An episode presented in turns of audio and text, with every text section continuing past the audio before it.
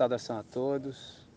É um prazer me dirigir a vocês de modo virtual. Nós estamos em quarentena, isso tem nos impedido o encontro pessoal. No entanto, no reino de Deus não há nenhuma distância geográfica que possa nos separar. Nós estamos todos unidos pelo Espírito de Deus em Cristo Jesus. É um privilégio poder desfrutar desse tempo com cada um de vocês. Nós estamos conversando ao longo desse ano sobre discipulado e hoje eu quero conversar para nós aprendermos juntos sobre a relação do discípulo com a igreja, a relação do Talmide e a eclesia ou eclésia. Então, para isso, eu tenho algumas considerações iniciais que eu quero fazer. Na sequência, eu oro e depois eu leio um texto. Primeira questão que eu quero dizer sobre a relação do discípulo com a igreja é que a igreja tem se tornado ao longo dos séculos como que o bode expiatório para a grande maioria dos males que existem no mundo. Todavia, tudo depende, evidentemente, da definição do que se entende por igreja. Igreja é uma palavra que traz à tona imagens muito diferentes. Portanto, a pergunta determinante é: o que é a igreja? Isso é uma pergunta eclesiológica. Eclesiologia é a ciência que estuda a natureza e a manifestação da igreja. Então é necessário que a gente defina os termos. Quando eu uso o termo igreja, eu não quero com isso denotar uma construção. Pelo contrário, é um termo que eu utilizo para designar uma assembleia, isto é, um grupo de pessoas, literalmente aqueles que são chamados para fora.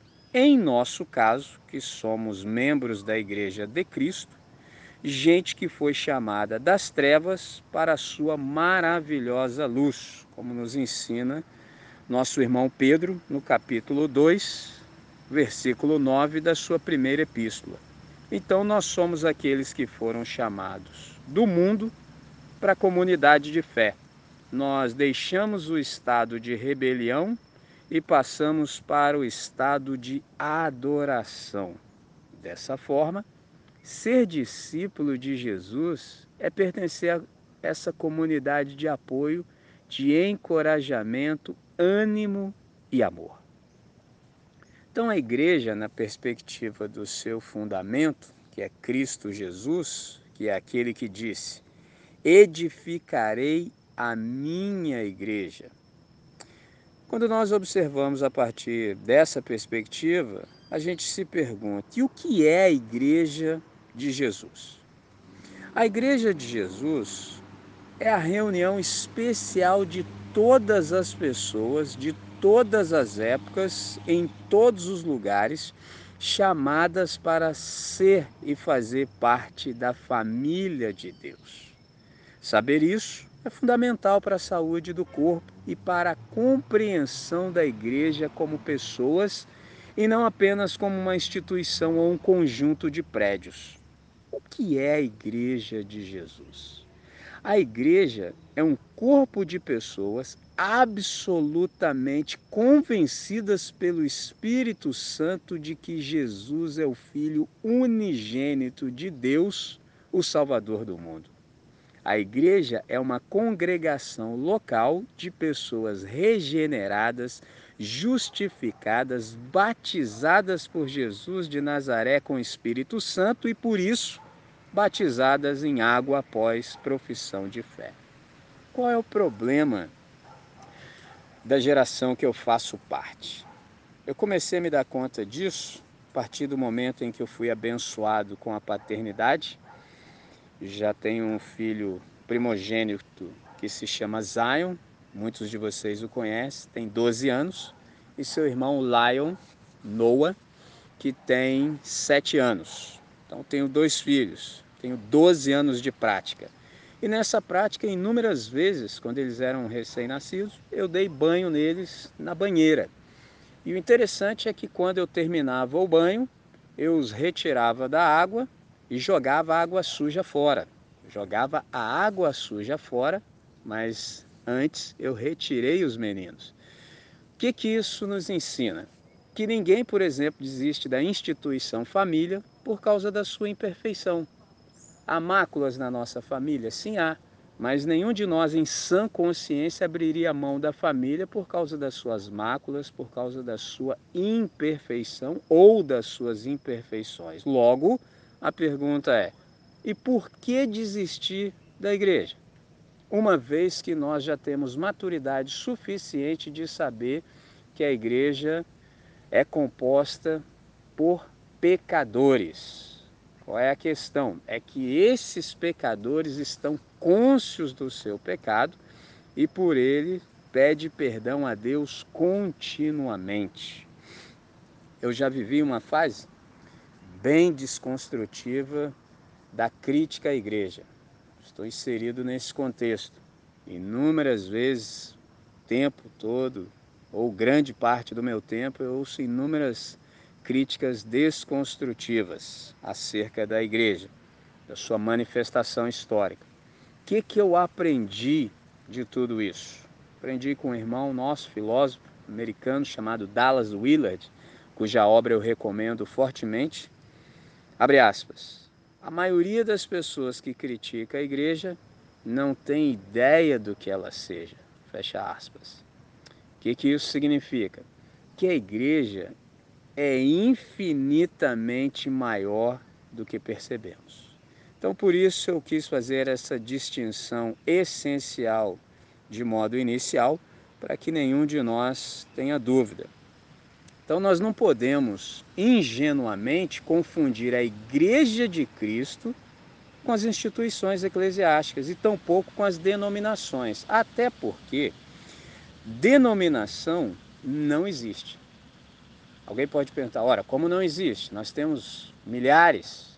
Não, denominação não existe. O que existe é a igreja de nosso Senhor e Salvador Jesus Cristo, que é una, é apenas uma. Não existem as igrejas de Jesus, não. Existe somente a igreja de nosso Senhor e Salvador Jesus Cristo, e quando ele voltar, ele vai buscar a sua igreja. O que são as denominações? Denominações são instrumentos que nós criamos para viabilizar a vida da igreja. Por isso nós temos as nossas instituições. No entanto, há que se ficar claro, há que se saber o seguinte: aprendi isso com o nosso irmão, que já está na glória com o Senhor, chamado Hans Burki, um mestre holandês. Ele disse assim: abre aspas estruturas e instituições são mutáveis. Elas podem e devem ser modificadas quando não mais estiverem preenchendo as funções auxiliares para que foram instituídas. Isso é sensacional. O que, que isso significa? O mesmo que Jesus disse, que vinho novo precisa de odre novo. Qual é a ideia? As instituições são como odres e nós deveríamos ficar sempre atento a cada uma delas para percebermos se elas estão de fato cumprindo o seu papel existencial e funcional. À medida em que elas não mais cumprem o seu papel existencial e funcional, nós temos o dever ético e a responsabilidade de trocá-las e mudá-las para que não percamos o vinho e também o ódrio, que seria um desastre total. E fecho essa primeira parte da ideia chamando a atenção para mais uma coisa. Sobretudo, não confunda a igreja com o que está na mídia. Essa igreja midiática dos poderosos que gosta de um holofote, que se, a, se alia com o poder, infelizmente tem muito pouco do real poder do Espírito Santo que nos dá a capacidade de sermos as testemunhas que Jesus de Nazaré de fato requer. Então, nós estamos numa suspensão temporária das nossas reuniões e eu aprendi de um irmão chamado Ziel Machado o seguinte: agora que nós estamos temporariamente privados de estarmos juntos, nós vamos descobrir o quão temporário é o que juntos nos mantém. Então agora, de fato, nós estamos sendo como que impelidos a buscar aquilo que é essencial, aquilo que de fato nós jamais devemos abrir mão como expressão de vida comunitária, como expressão da Igreja de Cristo. Então eu quero ler um texto, primeiro deles dessa noite, que é Efésios capítulo 5, verso 25, que diz assim: Maridos, amai vossa mulher como também Cristo amou a igreja e a si mesmo se entregou por ela. Vamos orar?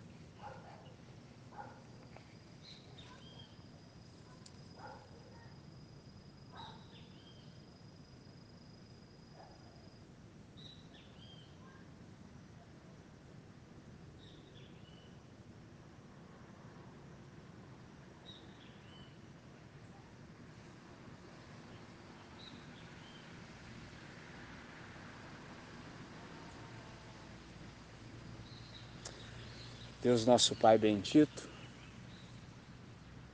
Pai de nosso Senhor e Salvador Jesus Cristo, obrigado por esse dia. Obrigado porque em meio a essa pandemia, em meio a essa crise, em meio a essa hora difícil, obscura, tenebrosa, o Senhor tem nos assistido. O Senhor tem feito a manutenção da nossa vida. O Senhor tem nos tomado em tuas mãos. O Senhor tem cuidado de cada um de nós até o dia chamado hoje. Nós reconhecemos o teu favor, reconhecemos o teu amor, reconhecemos a tua manutenção e te agradecemos por isso. Te damos graças, reconhecemos a tua soberania, reconhecemos o teu controle sobre a história e é por isso que nós nos alegramos em lugar de nos desesperarmos. Nós não estamos desesperados, pelo contrário, nós estamos esperançados, porque a tua palavra tem encontrado espaço em cada um de nós e a tua boa mão está posta sobre nós e nós temos experimentado dia após dia o teu cuidado. Nós te agradecemos por isso, te agradecemos pela possibilidade de meditação nessa hora. Pedimos, portanto, que o Senhor venha nos abrir o entendimento de tal maneira que possamos compreender as maravilhas da tua lei e que o teu Santo Espírito, ao término dessa reflexão, possa nos dar condição de viver a partir do compreendido. Fazemos essa oração no nome que é belo, doce, extraordinário, incomparável, o nome de nosso Senhor e Salvador Jesus de Nazaré, o autor e o consumador da nossa fé, desde hoje para sempre, até o dia eterno. Amém. Maridos, amai vossa mulher. Olha com qual parâmetro? Olha o padrão de comparabilidade. Como também Cristo amou a igreja e a si mesmo se entregou por ela. Preciso dizer que eu amo o que Jesus ama. Eu amo a igreja de Cristo Jesus. Eu creio na igreja de Cristo.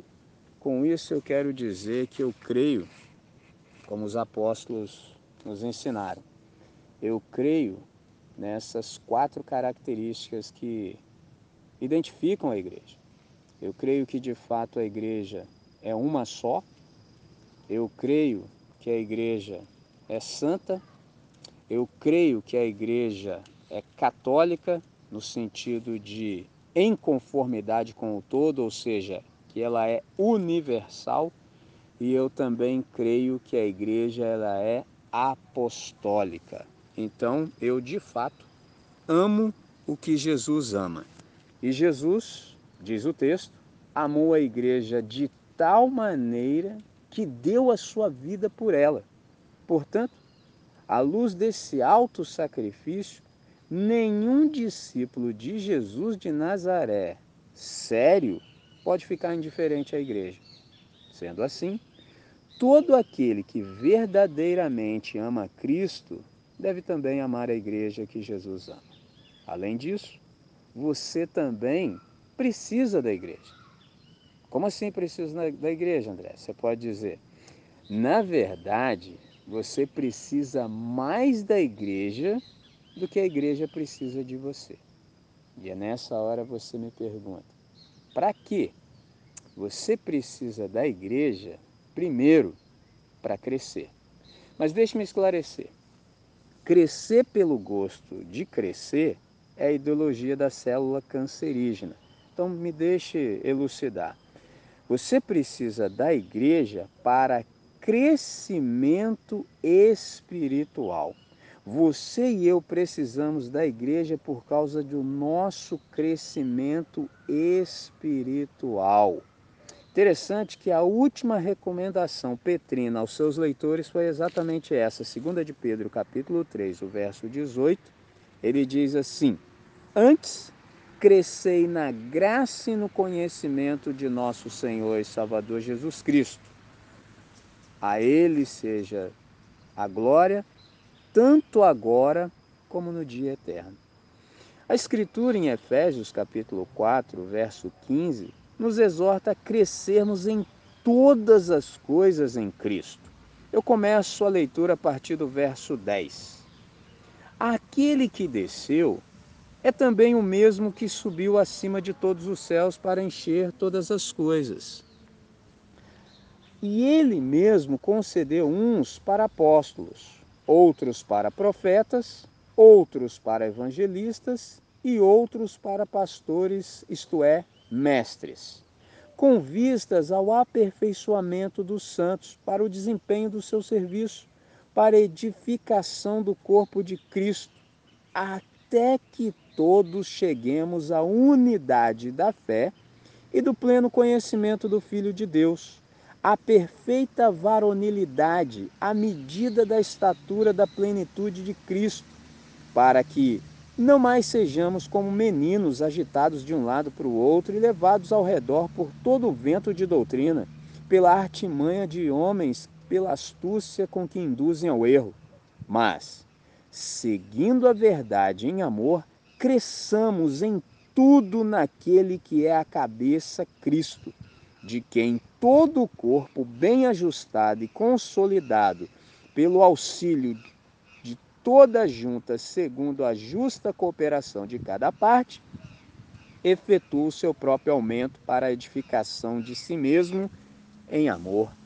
Isso é magnífico.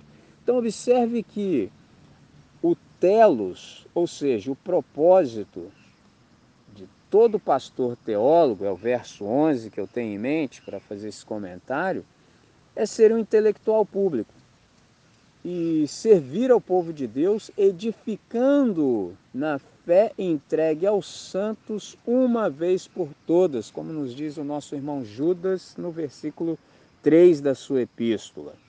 Então, o propósito do pastor teólogo, ser um intelectual público, é servir ao povo de Deus. Como? Edificando na fé entregue aos santos de uma vez por todas. Isto porque a ovelha, ela não pode crescer com o alimento dos bodes. Me faz lembrar de um dos nossos irmãos do passado, considerado o príncipe dos pregadores, Charles Haddon Spurgeon, que disse algo acerca do entretenimento gospel. Ou seja, os pastores têm que decidir se eles alimentam as ovelhas ou se eles divertem os bodes. Insisto, porque a ovelha não pode crescer com o alimento dos bodes. Essa é uma decisão que todos nós que temos essa vocação de pastores, isto é, mestres, devemos atentar com toda diligência. Ou alimentamos as ovelhas ou divertimos os bodes. Então, todo discipulador ele sabe que a responsabilidade continua até que o discípulo chegue à maturidade espiritual, ou seja, à capacidade de reproduzir. Então, discipulado é a única maneira de evitar a malnutrição espiritual e a fraqueza dos filhos espirituais pelos quais eu sou responsável.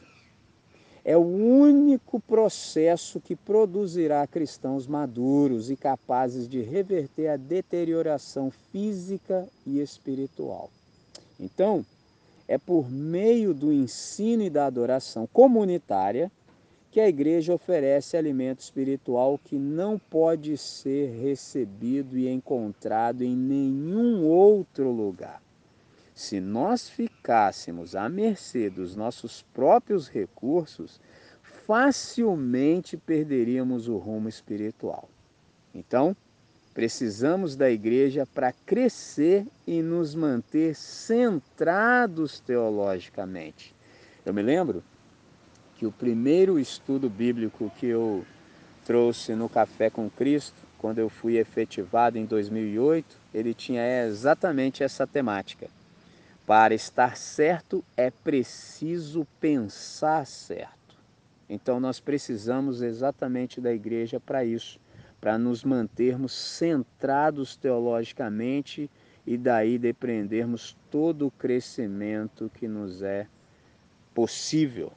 Então, uma igreja e um povo sem teologia é um ajuntamento que corre o risco da imaturidade. Eu aprendi isso com o diretor de desenvolvimento institucional da Faculdade Teológica Sul-Americana chamada Jorge Henrique, chamado Jorge Henrique Barro.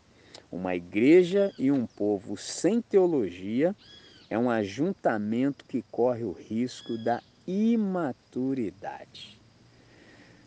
Outro irmão nosso, que eu respeito muito e dele aprendo bastante, chamado Francis Schaeffer, que tinha uma capacidade de compreensão e absorção de realidade incríveis, disse assim: se não tornarmos clara nossa posição com palavras e obras em favor da verdade contra as falsas doutrinas, estaremos edificando um muro entre a próxima geração e o Evangelho. Então, nós precisamos da igreja para crescer, nós precisamos da igreja para o nosso crescimento espiritual. Mas também nós precisamos da igreja para mentoria, para uma prestação saudável de contas. Porque além do crescimento espiritual, nós também necessitamos da igreja para encorajamento mútuo. Por exemplo, imagine que alguém sofre de depressão. Imagine que alguém luta contra os seus vícios mais arraigados e ele tem obtido vitória contra os seus vícios, tem encontrado alívio para sua depressão, enfim, tem vivido a contento. A razão principal dessa pessoa estar firme em sua fé é o grupo pequeno com que se reúne, por exemplo, semanalmente, para orar, para compartilhar as suas, as suas vidas uns com os outros.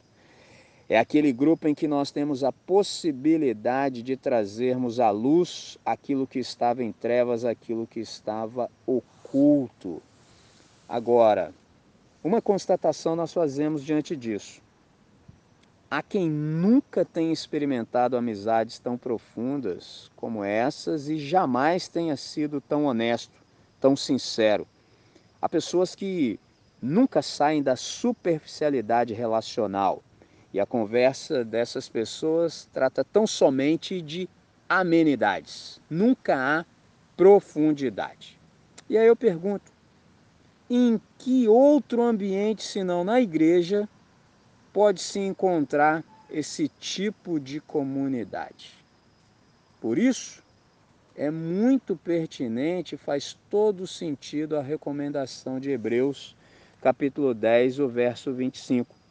Não deixemos de reunirmos-nos como igreja, segundo, segundo o costume de alguns, mas procuremos encorajar-nos uns aos outros, ainda mais quando vocês veem que se aproxima o dia. Esse é o texto de Hebreus, capítulo 10, 25, escrito pelo, quase dois milênios.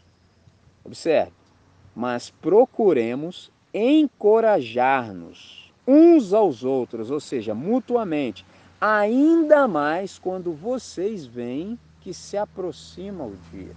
Ora, nós não somos os leitores originais desse texto, que foi escrito, disse há pouco, há quase dois mil anos.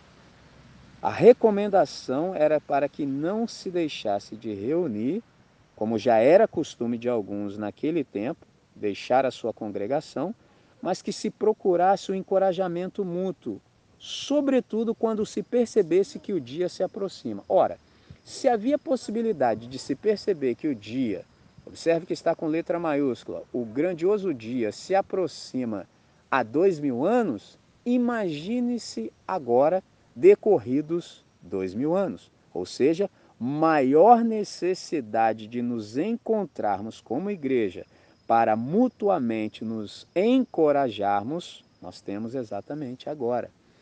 Então, interessante de tudo isso é que a eterna sabedoria, disse o irmão nosso, chamado Teócrito, que a eterna sabedoria decretou que o homem iria sempre precisar do homem.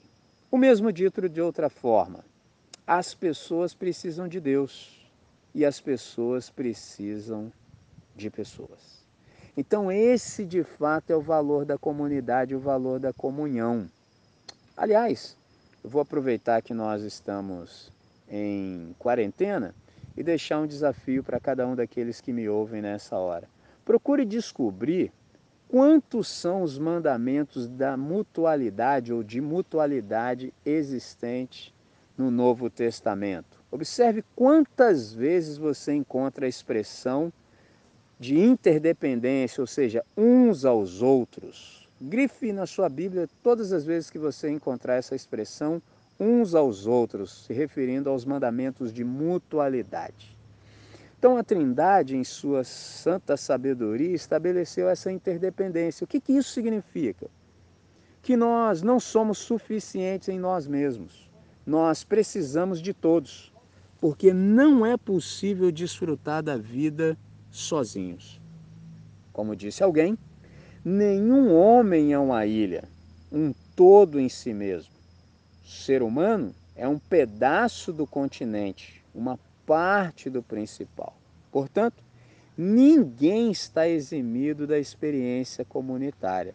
Há um texto que me é muito caro, aqueles que caminham há mais tempo comigo certamente já me ouviram citá-lo em outras ocasiões e faço novamente agora. Tiago 5,16 diz assim: Confessai, pois, os vossos pecados uns aos outros e orai uns pelos outros para serdes curados. Muito pode, por sua eficácia, a súplica do justo. Isso é um texto fabuloso, de uma riqueza e de um capital espiritual enorme. Primeira coisa que digo é: a oração é o presente mais belo com que Deus nos presenteou. E orar é pedir por todos. Jesus deixou isso muito claro quando nos deu a oração modelo dominical ou do Pai Nosso. Note que ele começa exatamente assim: Pai Nosso que estás nos céus. Quem tem Deus como Pai Nosso, na verdade, pede por todos.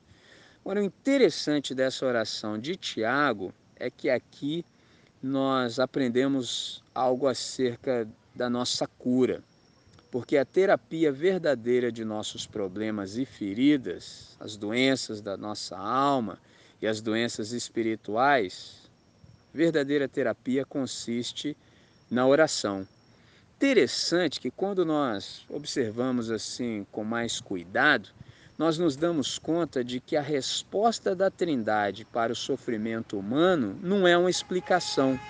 A resposta da Trindade para o sofrimento humano é a oração. Isso é magnífico. Então, note que essa confissão ela não tem como objetivo primário o perdão de pecado ou perdão de pecados. Interessante, porque perdoados nós já fomos quando nós reconhecemos a nossa pecaminosidade diante de Deus e Ele, pelo sangue de Jesus, nos lavou e nos purificou e tem nos purificado de toda a injustiça. Agora, observe que o texto fala algo diferente. Confessai, pois, os vossos pecados, no plural, uns aos outros, e orai uns pelos outros, para serdes curados e não perdoados. Eu acabei de dizer, perdoados nós já fomos. Agora nós precisamos ser curados, curados daquelas dimensões que nós ainda temos em nossa alma que não foram alcançadas pela luz. Então, na verdade, quando nós encontramos um espaço em que nós podemos conversar de modo honesto, sério, sério e sincero sobre aqueles nossos pensamentos íntimos, sobre os nossos sentimentos, sobre os nossos hábitos e a nossa caminhada com Deus, enfim, a nossa interioridade, a possibilidade de sermos curados. Você pode me perguntar, por quê? Como assim? Porque à medida em que eu me abro à comunidade, abre-se também o respectivo espaço de ministração de graça, onde eu recebo apoio, solidariedade, misericórdia e encorajamento. Então é nesse espaço de ministração mútua nesse espaço em que eu posso estabelecer um diálogo autêntico e terapêutico, que a igreja é fortalecida de modo profundo. Isso aqui é um caminho de saúde, é um caminho terapêutico apropriado. Então, tantas doenças da alma quanto as doenças espirituais, é exatamente aqui, nesse espaço de ministração mútua, que tudo é curado. É também aqui que, no amor de Deus, todas as feridas que a vida possa ter nos infligidos são cicatrizadas. É exatamente nesse espaço de ministração mútua que desaparecem completamente todos os pensamentos em relação às pessoas que nos feriram outrora. Sensacional! Então, Dando continuidade ao raciocínio do texto, aqui a gente percebe o valor da confissão. Me lembro de um filósofo chamado Sócrates, quando ele nos alertou sobre o perigo de uma vida que não se examina. Ele disse o seguinte, abre aspas, uma vida não examinada não vale a pena ser vivida. Então, confessar o nosso pecado é como tirar o lixo de casa. E nós precisamos fazer isso todo dia. Interessante, me lembro do livro Confissões de Santo Agostinho, e ele disse assim: Pois bem, pois bem, Senhor, lanço em vossas mãos o cuidado da minha vida, para que viva, e meditarei nas, nas maravilhas da vossa lei. Conheceis a minha ignorância e doença, ensinai-me e curai-me. Coisa sensacional. Então, cada um de per si agora deve responder para si mesmo: Você está conectado a amigos corajosos o suficiente para ir além da superficialidade sobre questões de caráter, casamento, família e ministério? Você tem esse tipo de relacionamento de mentoria, de amizade espiritual, de prestação de, de contas, de encorajamento mútuo. Se não, faça uma oração, ainda hoje.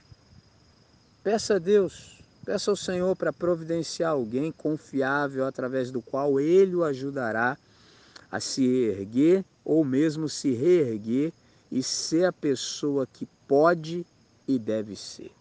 E aí você me pergunta, André, o que mais você pode falar sobre o que é um amigo corajoso? Amigo corajoso é alguém que tenha uma escuta atenta, é alguém da escutatória, não alguém simplesmente da oratória.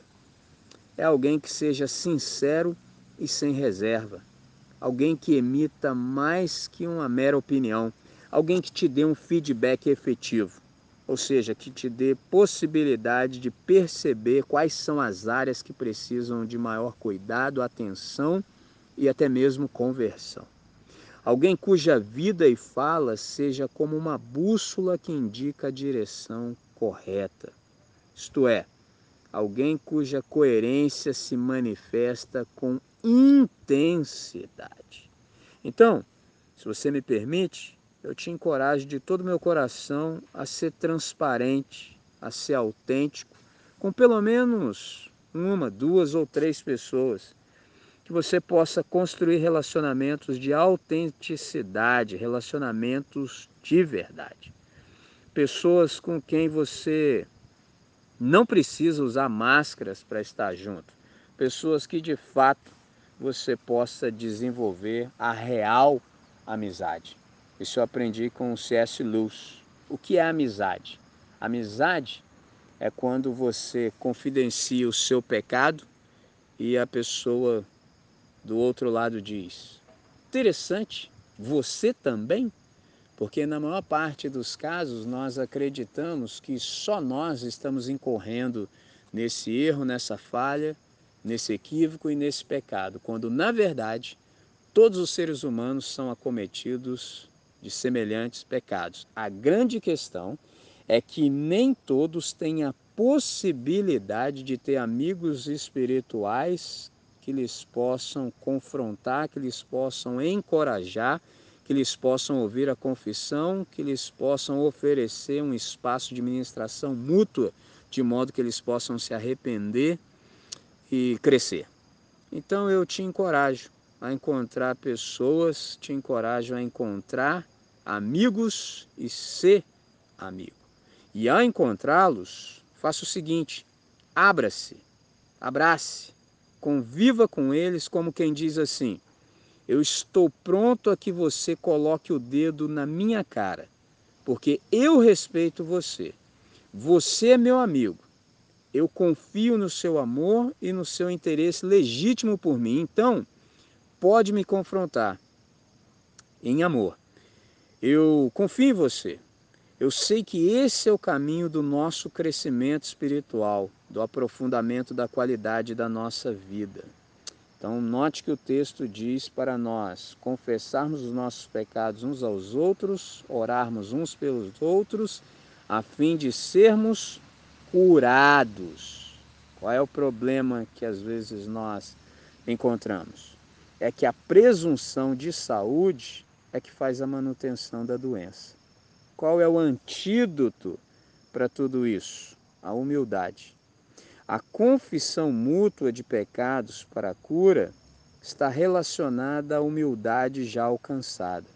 Lembro de um irmão, um mestre, foi um pastor ah, em que eu estive em sua comunidade, foi meu último compromisso antes do isolamento social. O nome dele é Israel Belo de Azevedo com ele eu aprendi o seguinte: os humildes aprendem a cada dia e crescem ao passo que os orgulhosos, os arrogantes, se repetem e definham. Immanuel Kant disse o seguinte: o sábio pode mudar de opinião, o sábio, o idiota, jamais. Então eu vou parar aqui. Eu estou em um jardim e a luz solar se encerrou, de modo que eu já não mais consigo nem mesmo enxergar o texto bíblico, eu estou isolado. Então eu vou parar aqui por um instante, vou fazer uma oração suplicando que o Espírito de Deus possa aplicar ao nosso coração tudo quanto a gente conseguiu aprender até aqui e depois eu vou encontrar uma fonte de luz e a gente dá continuidade ao nosso aprendizado. Foi um prazer e um privilégio me dirigir a cada um de vocês através da tecnologia. Agora eu vou chamá-los à oração. Deus bendito, nós te agradecemos por esse instante, te agradecemos por toda a riqueza do Evangelho que o Senhor compartilhou com cada um de nós. Obrigado pelo que tivemos oportunidade de aprender até exatamente aqui. Obrigado, Deus, pela existência e pela manutenção da igreja. Obrigado, Deus, por pertencermos à igreja. Obrigado, Deus, pelo crescimento que nós experimentamos quando estamos com a igreja. Obrigado, Deus, pela possibilidade de sermos discipulados.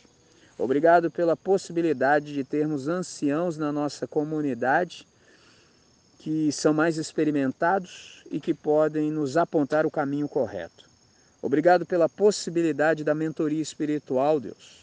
Obrigado pela possibilidade do encorajamento mútuo Obrigado pela possibilidade da prestação de contas. Obrigado por esse espaço de ministração mútua em que nós temos possibilidade de sermos encorajados e também de sermos encorajadores, de modo que todos possamos crescer e estarmos conforme a estatura de Cristo Jesus, nosso irmão mais velho. Deus, obrigado pelo rico ensinamento que teu Espírito nos trouxe e nós suplicamos que esse mesmo Espírito que nos elucidou todas essas questões, que lançou luz sobre o texto, de modo que pudéssemos compreender, que ele também se encarregue de aplicar ao nosso coração toda a verdade. E que uma vez que essa verdade encontre espaço em cada um de nós, que ela possa dar os seus frutos na estação certa, de modo que o Senhor seja glorificado e as pessoas que se encontrem conosco sejam beneficiadas. Em nome de Jesus oramos agradecidos. Amém. Amém.